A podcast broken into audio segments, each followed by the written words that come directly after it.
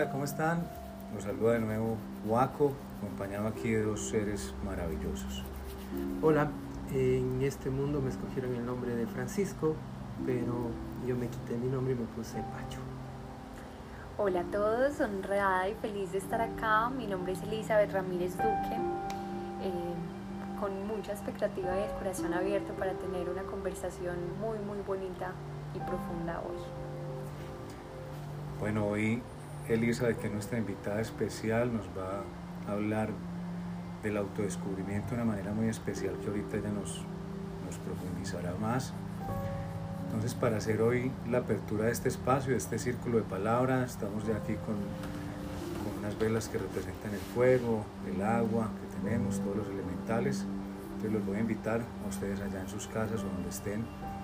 Nosotros aquí a que cerremos los ojos, traigamos nuestra mente en presencia también, ya tenemos aquí el cuerpo, y que nuestro espíritu también se alinee para que en presencia tomemos una profunda respiración, llenemos nuestros pulmones, retengamos un poco el aire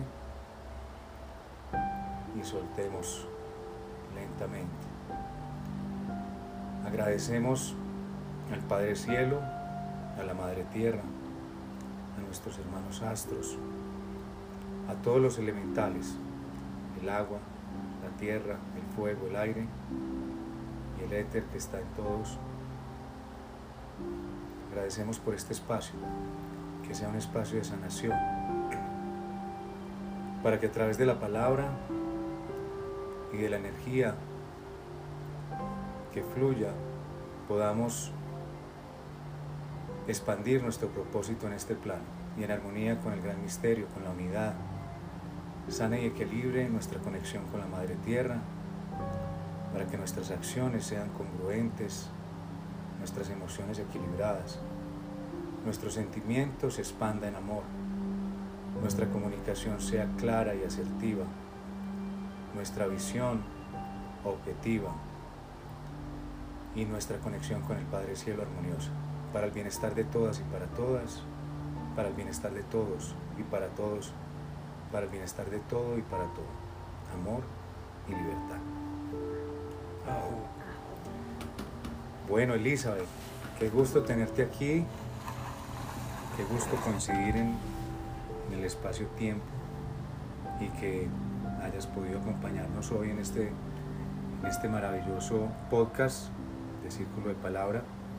Bueno, y como siempre, pues que traemos un invitado. Eh, nos gusta entender un poquito cómo, cómo ha sido el proceso tuyo a nivel personal hasta hoy que estás haciendo pues ya tu camino que ahora nos contarás y profundizaremos más en esa en esa acepción que tienes tú de, del autodescubrimiento y cómo, cómo lo, lo, explicas de bonito. Mm, muchas gracias Juan. Qué rico estar acá y qué rico estar compartiendo um, un abrebocas, digamos, de, de, mi historia y de dónde vengo. Creo que si las personas me vieran hace, no sé, siete años no me reconocerían porque mi identidad, ese personaje que me creé y que todo el mundo me decía que tenía que ser, viene de mucho de los negocios. Ese es mi, digamos, mi background o donde siempre me había desarrollado. En el tema de la consultoría, en llevar a lo profundo todo el tema de la estrategia, de la industria en diferentes lugares con diferentes equipos. Y entonces crecí desde que estaba en el colegio, en la universidad, en, en las organizaciones en las que trabajé, siendo una niña súper líder, siendo siempre la número uno, con las mejores calificaciones. Ahora que veo a veces mis fotos de niña, me veo súper viejita, súper bien portada, pero demasiado estructurada. Incluso cuando yo soy Pisces, incluso cuando la gente me decía, es que tú eres agua, me daba rabia. Y yo decía, no, yo quiero ser algo más poderoso, algo más como fuego. Eso se siente más chévere. El agua se siente como muy, mmm, como muy débil, como muy emocional. Y bueno, en esa locura llegué, mm, me tomé muy en serio ese rol que, que se me dio desde muy pequeña y llegué a lograr muchas cosas en este plano material. Entonces, como les decía, alcanzando siempre esos primeros puestos. Em, tuve la oportunidad de trabajar en, en, organizaciones muy grandes. He sido una viajera del mundo. He conocido lugares hermosos que me han abierto las puertas y que siempre todo se ha dado para que llegue a ellos en proyectos muy bonitos. Pero cuando a muy temprana edad me descubrí a mí misma en todos estos roles, sintiéndome vacía, sintiéndome sin un propósito, sintiendo que yo estaba ayudando a organizaciones a que crecieran haciendo algo que iba totalmente en contra de mis creencias, que iba totalmente en contra de mi verdad, que estaban muchas veces atentando contra la humanidad, contra el bienestar, contra el bienestar de la madre tierra. No entendía el para qué y, a dónde iba a llegar si seguía ese camino.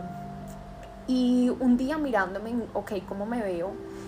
Dentro de 5 años, 10 años, 20 años y me veía cada vez más como esa mujer en tacones, súper corporativa. Tomé esa imagen y a esa imagen le comencé a quitar todo lo que la sociedad esperaba de mí y cambié un poquito. Y después le comencé a quitar todo lo que mi familia esperaba de mí y cambié otro poquito. Y le comencé a quitar todo lo que había visto de los roles de las mujeres que se me dijo en algún momento que tenía que seguir y cambió mucho.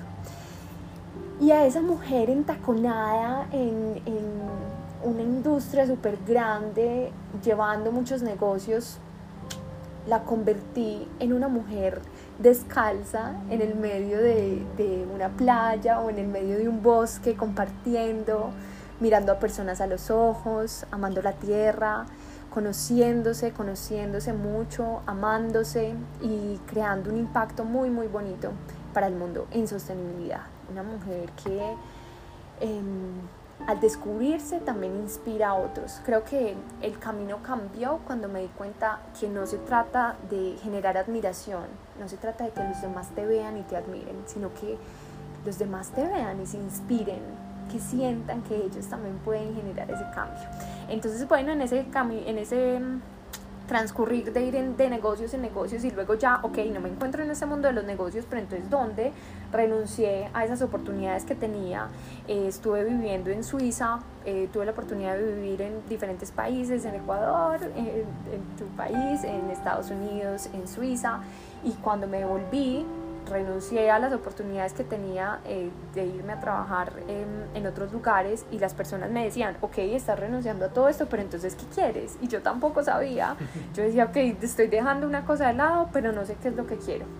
Y el camino en ese estar literalmente sin nada que hacer me llevó a hacer y a, a sentarme en el silencio y a escuchar el llamado de la meditación, donde se abrieron muchas puertas interiores y tuve experiencias muy muy bonitas de mucha activación que me llevaron a cuestionarme, ok, si yo estoy viviendo esto, ¿qué más hay? Si, si yo puedo escuchar lo que estoy escuchando, ver lo que estoy viendo, sentir lo que estoy sintiendo, si el ser humano solo usa un tercio de su cerebro, solo escucha el 1% de las vibraciones que están alrededor, solo ve el 1% de lo que está pasando, ¿qué más hay si me, si me permito ir hacia adentro? Y en ese camino de ir hacia adentro y de descubrirme, llegó también el momento de, de que el universo me pidió, estás feliz, estás disfrutando tu camino, te estás expandiendo, pero ¿por qué no lo estás compartiendo?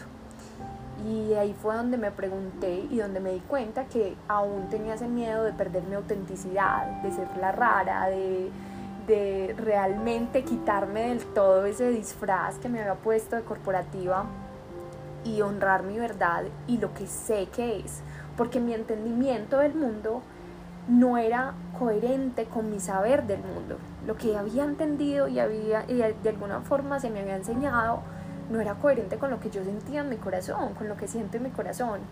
Y bueno, el camino es simplemente compartir ese sentir del corazón, esa verdad y no enseñar ninguna verdad a absolutamente nadie, sino permitirles que a través de las herramientas, a través de las llaves y de las prácticas y una palabra, una respiración, encuentren también su propia verdad y se permitan experimentarse en todo lo que somos, el universo que nos habita. Todo lo que tú nos estabas conversando, me remonté a un proceso que, que, recién me pasó, un proceso de curación cuántica, en donde eh, empecé a mirar al niño del pasado con los ojos del presente, pero mirar a ese niño y pude reconocer algo que tú acabas de decir. Cuando era muy pequeño, el entorno en donde yo vivía era demasiado estructurado. Oye, no tienes que llorar, tú no debes llorar, tú eres hombre. Tú no puedes ser sensible. Sensible es malo. Y ser sensible cuando uno, era, uno es pequeño y cuando simplemente está en el proceso de aceptar a veces a nuestros padres que creemos por amor que tienen eh, una verdad. Al mirar eso, todo explotó a mí. Digo, wow, debí seguir siendo esa persona que tocaba los corazones de los demás. Pero, ¿qué pasó? Me convertí. Me encasillé. Me encasillé como, como aquella historia del hombre de la armadura de plata, que usó tanto esa armadura que después ya no podía sacarse porque estaba tan, tan rígida. Y a pesar de que ha seguido pasando el tiempo, como, como tú lo estás diciendo, wow, me duele, me siento mal, ¿por qué? Y a veces eh, creo que es una autorresponsabilidad cuando tú tienes al menos un poco de conciencia dar ese salto o dar ese cambio. Y justamente he tenido tantas cosas buenas al estar acá. Y obviamente como hay cosas buenas tienen que haber las contraposiciones. Entonces uno tiene que saber ayornar cada uno de esos espacios y, y en el mensaje que tú estás dando de una mujer valiente, realmente mi, boca se iba abriendo más, más, más, de sentirme tan wow, de, de, tener ese estoicismo, esa fuerza, ese carácter para, para poder dar ese paso, no es fácil.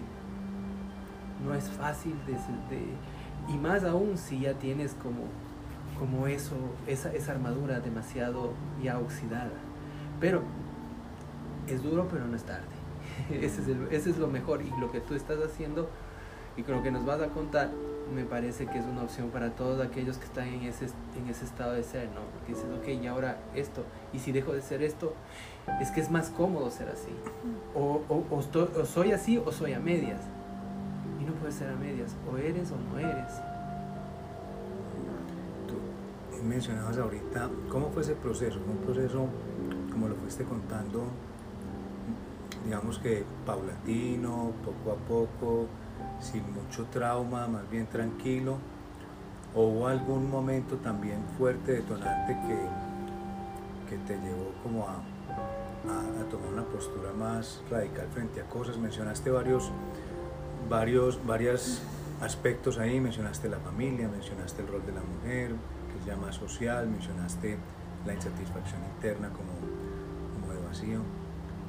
De esos procesos todos fueron relativamente transitados tranquilos o hubo algunos más que te llevaron como a un proceso más difícil? Mira, lo que me parece muy, lo que estoy integrando en este momento de mi camino también es permitirme encontrar la vulnerabilidad dentro de mis procesos, porque siento que a través de momentos muy duros, pero desde esa misma armadura que tenía, yo decía, no, esto no es ni siquiera tan duro, es que no me voy a victimizar, no me, no me voy a hacer la débil para decir que todo esto me dolió o que todo esto fue difícil, porque no, yo puedo con todo, desde esa armadura, desde no permitirme ser valiente y de querer sostenerme en ese poder para, para sostener a otros también, sin darme cuenta que el líder y un guía solo puede mostrar el faro por los caminos que ya andó.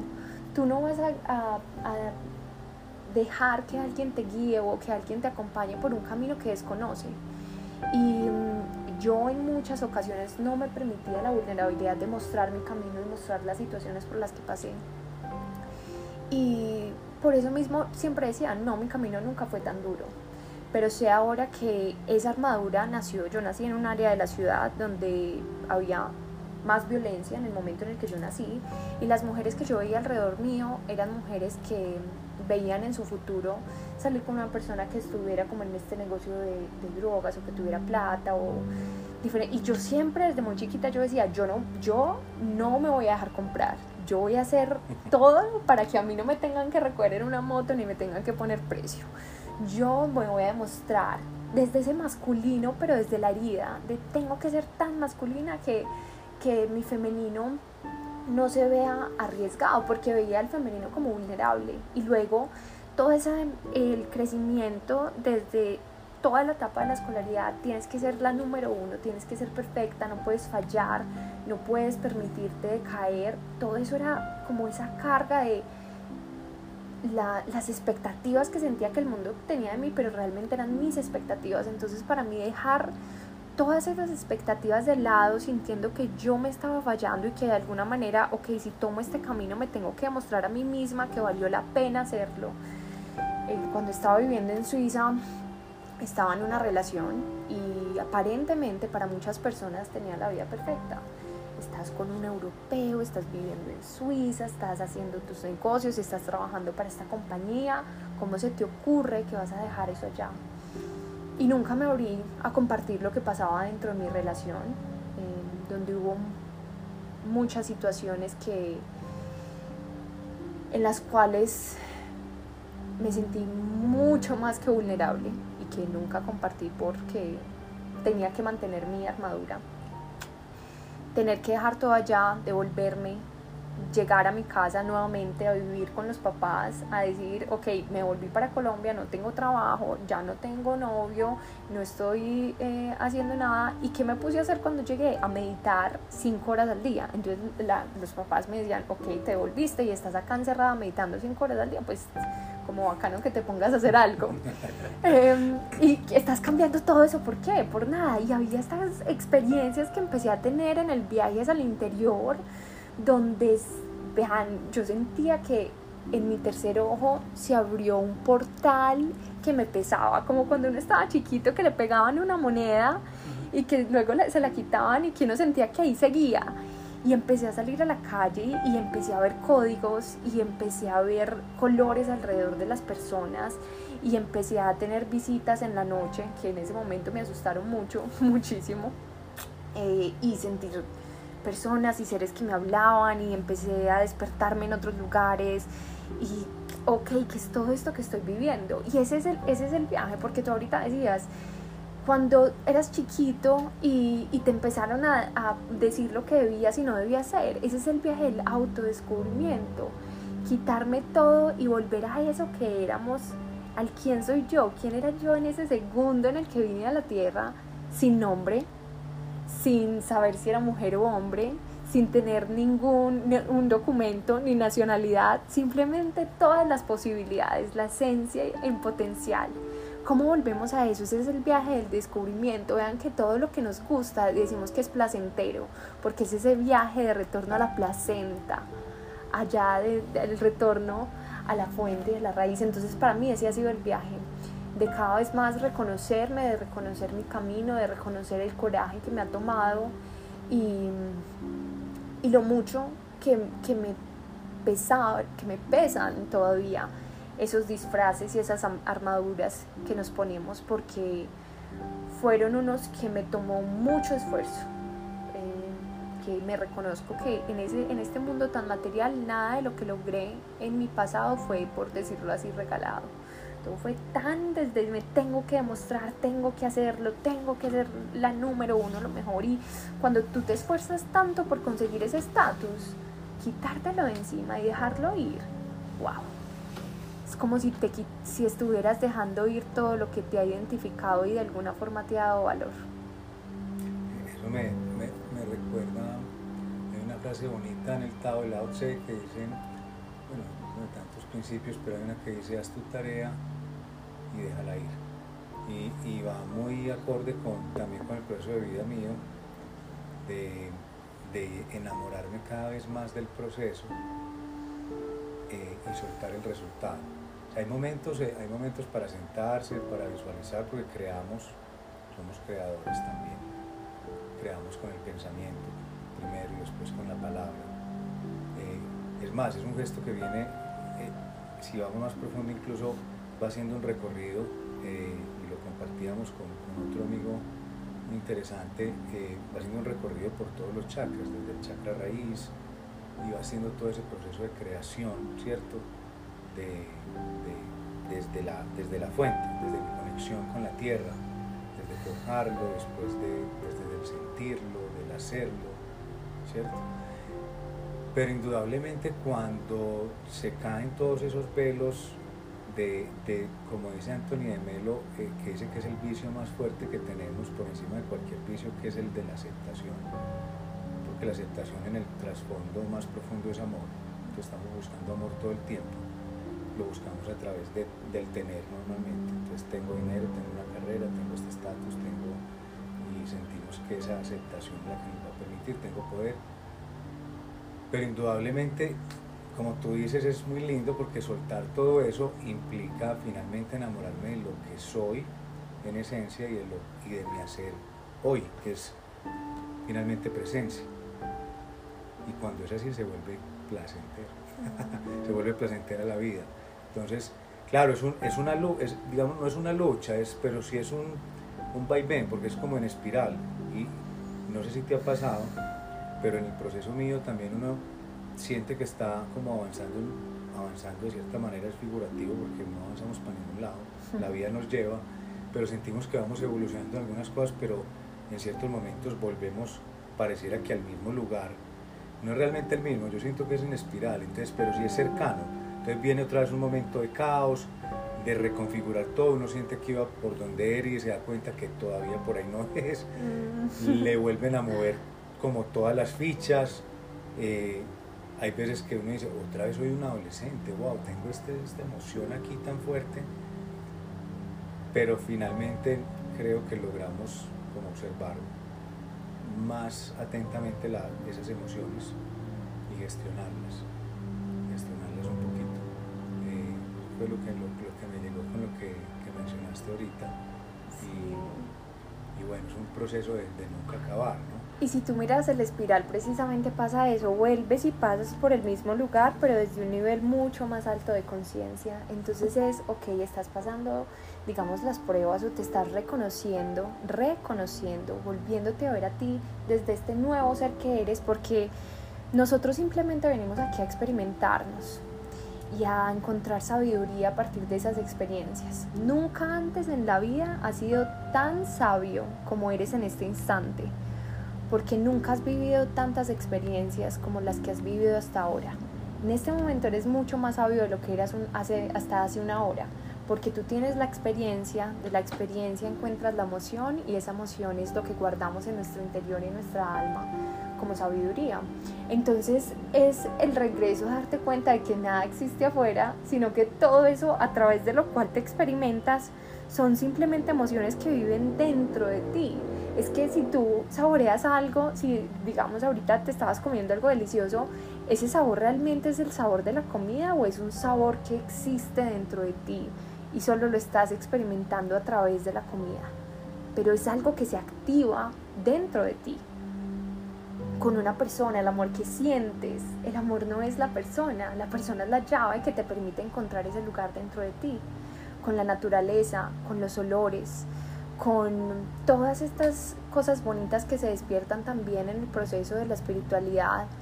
Es un viaje de reconocernos a través de todo y entender que nada existe afuera. Lo que hay afuera solo son activadores de esos lugares que ya nos habitan hacia adentro. Entonces es, oh, volví, ve, tan charro, a partir de este otro, eh, digamos, suceso, a partir de otro, este otro estímulo, volví a ese lugar que también se estimuló cuando era un adolescente. Y recordándonos y cada vez caminando hacia adentro. Es, bonito, es bonito. Y em, sería eh, pues muy interesante, obviamente aquí siempre estos podcasts nos, traen una limitación de tiempo, pero, pero sería muy bonito y vamos a, la invitación que quisiera hacerles para que en el próximo podcast profundicemos un poco más dentro de ese proceso de autodescubrimiento, herramientas.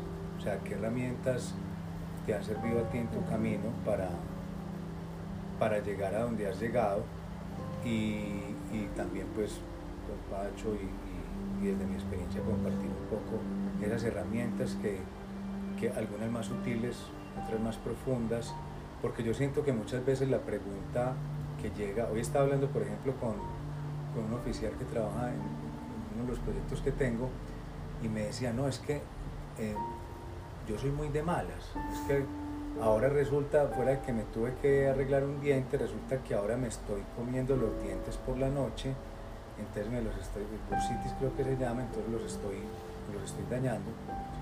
Eh, pero esa es simplemente la exteriorización de algo más profundo. Y me, me, sentí muy identificado, no me pasó eso, pero sí le dije, sabes que desde mi experiencia, como dices tú, claro, no guía desde el camino que ha recorrido. Eh, yo siento que yo viví mucho tiempo en ansiedad, pero como era una ansiedad casi que permanente, ya el cuerpo se acostumbra a ella y siente que es normal. Entonces es normal estar ansioso. Ahora con todo lo que pasa, ah, es normal estar ansioso, pareciera. Pasa que no nos damos cuenta, hay picos, pero casi que yo decía, pues integré, como tú dices en retrospectiva, dije, wow, yo me podía pasar días, hasta semanas, puede que meses en ansiedad y no me daba cuenta. Me empecé a dar cuenta fue a través de, este proceso de ir interiorizando y observando y decir, ah, ok. Y por eso cuando tú dices, llega otra vez esa emoción y me trae, o ese estímulo, y me trae esa sensación, pero la observo más rápido. Te digo, ah, me estoy poniendo ansioso. Que hay unos síntomas eh, que, que se perciben desde la autoobservación. Hay un libro precioso que habla del silencio y dice que en un campo había un río y al lado de ese río había una roca y había un árbol. Y para esa roca y ese árbol siempre el silencio significó el sonido del río. Y el día en el que el río dejó de sonar, el día en el que el río se secó, ellos descubrieron el silencio, detrás del silencio que habían reconocido, porque tú tomas como silencio ese entorno en el que vives hasta que sales de ahí y vas súper alineado con lo que tú decías ahorita. Todo este tema de cada vez que vamos más profundo y en estas cosas que las, que las personas llaman paranormales, que las personas dicen es que los niños tienen dones paranormales, ¿cómo puede ser paranormal si es algo con lo que tú naces? Cada vez que tú tienes una experiencia de esas, te das cuenta de, wow, esto es mi naturaleza y este es mi yo normal. Entonces, ¿cuáles son las herramientas prácticas que podemos utilizar en nuestro día a día y que podemos traer a nuestra vida desde la humanidad? Porque ya espíritus somos, infinitos somos, venimos desde esa infinita luz de posibilidades.